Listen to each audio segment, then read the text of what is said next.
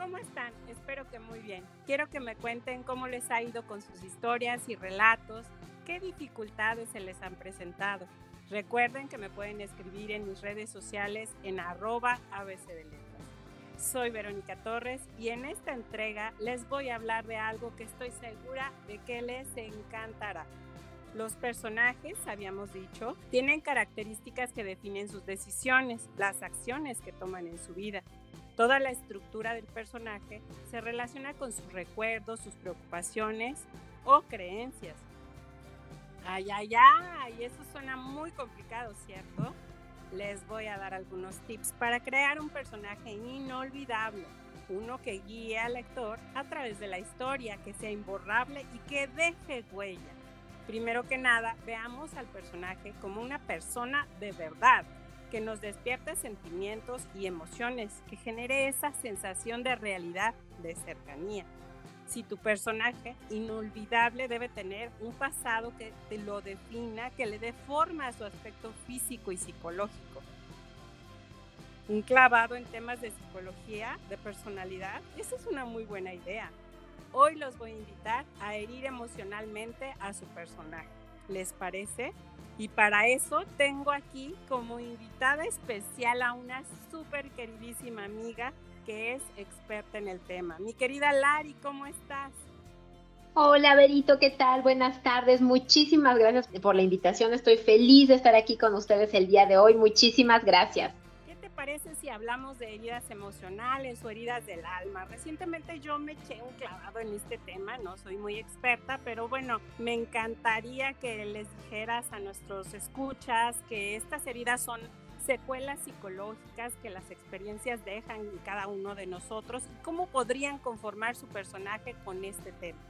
Totalmente, querida Vero, es un tema súper interesante porque además eh, creo que a la hora de crear un, personaje son eh, herramientas que nos ayudan a darle mayor realismo, ¿no? Todos, todos, absolutamente todos tenemos heridas, guardamos heridas. ¿Y en qué etapa de la vida se generan estas heridas?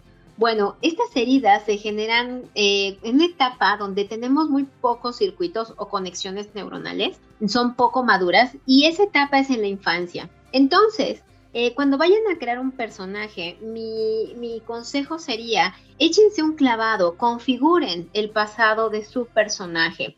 Pregúntate cómo era su eh, ambiente familiar, cómo era su ambiente escolar. Eh, vea diferentes etapas de tu personaje. Si es un adulto, ¿Qué tal si vamos a, cuando era un adulto joven? ¿Qué situaciones de estrés, qué situaciones tuvo que afrontar este personaje?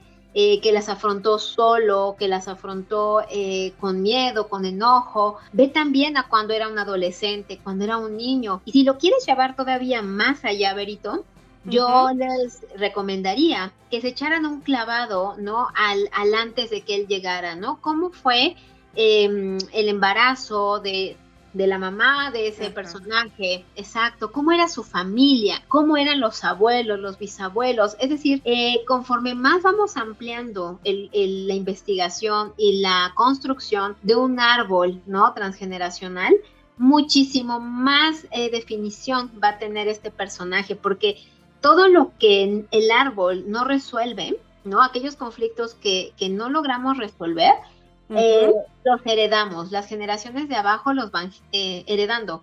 Por lo tanto, ¿no? Te darás cuenta que muchas veces repetimos conductas o situaciones, ¿no? Buscando reparar aquello que impactó en algún momento y nunca tuvo solución. Entonces, chicos, a la hora de crear estos personajes, échense un clavado, construyanle un pasado a su personaje y poco a poco, ¿no? Vayan, vayan moldeando esa personalidad hay que herirlo emocionalmente. Y bueno, vamos a ponerlo más claro.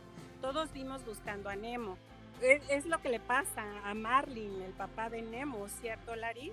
Es correcto, eh, Berito, como se darán cuenta, ¿no? Ahí el papá eh, tiene una experiencia dolorosa, ¿no? Donde pues no, no, no la puede resolver, lo impacta de hecho, al grado de que pierde a su familia, ¿no? A su pareja, a sus hijos, y solamente sobrevive uno. Eh, por supuesto, ¿no? En él se configura este, este control, ¿no? Obsesivo, porque su inconsciente lo quiere proteger de volver a vivir esa experiencia de abandono, esa experiencia tan violenta que le causó tanta tristeza. Entonces, claro, que va a evitar, ¿no? Eh, que, se, que se repita esta situación y cómo lo logra, pues queriendo tener el control de absolutamente todo. Ahí hay una personalidad. Claro, todo tiene un porqué y sí, bueno, entonces si lo analizamos de esa manera, es lógico que quiera dedicarse a proteger al único hijo que le queda, porque esa es su herida finalmente, la de abandono. Así es. Cuando creamos un personaje debemos tener claro entonces por qué reacciona y cómo reacciona, qué le impide que haga o deje de hacer lo que más le hace feliz. Es muy importante que te preguntes qué pudo haber pasado, como nos dice Lari, para que siempre se comporte de tal o cual manera, ¿no? Así es, Berito, así es, todo es por supervivencia. Te darás cuenta que muchas veces reaccionamos porque nos sentimos amenazados, nos, nos sentimos vulnerables. Eso activa una herida del pasado, algo que se configuró antes. Entonces, sí, totalmente de acuerdo contigo.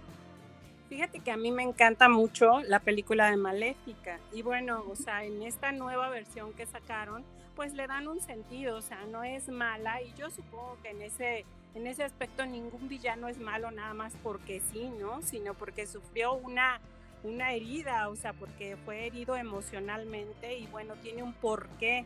De alguna manera no lo ha podido superar y entonces tiene una reacción o una máscara.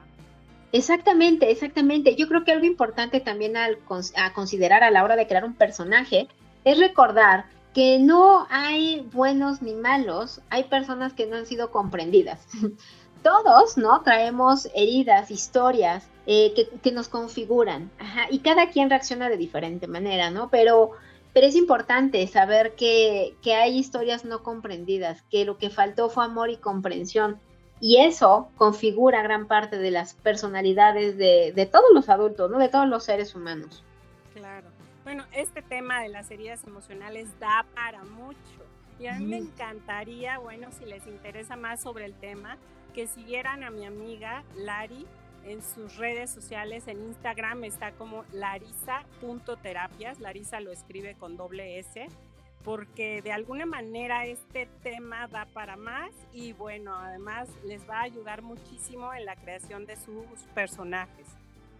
Así es, Berito, yo encantada de recibirlos por allá. Encontrarán información muy importante, información que les puede ayudar muchísimo a la hora de darle esta configuración, esta personalidad a sus personajes. Y yo encantada de recibirlos a todos por allá. Pues ya vas a tener por ahí muchos escritores, Milari. Excelente. Perfecto, bueno, si les interesa conocer más sobre heridas emocionales, entonces sigan a Lari en arroba larisa.terapias, larisa con doble S, y recuerden escribirme en arroba ABC de letras. Muchísimas gracias y hasta la próxima.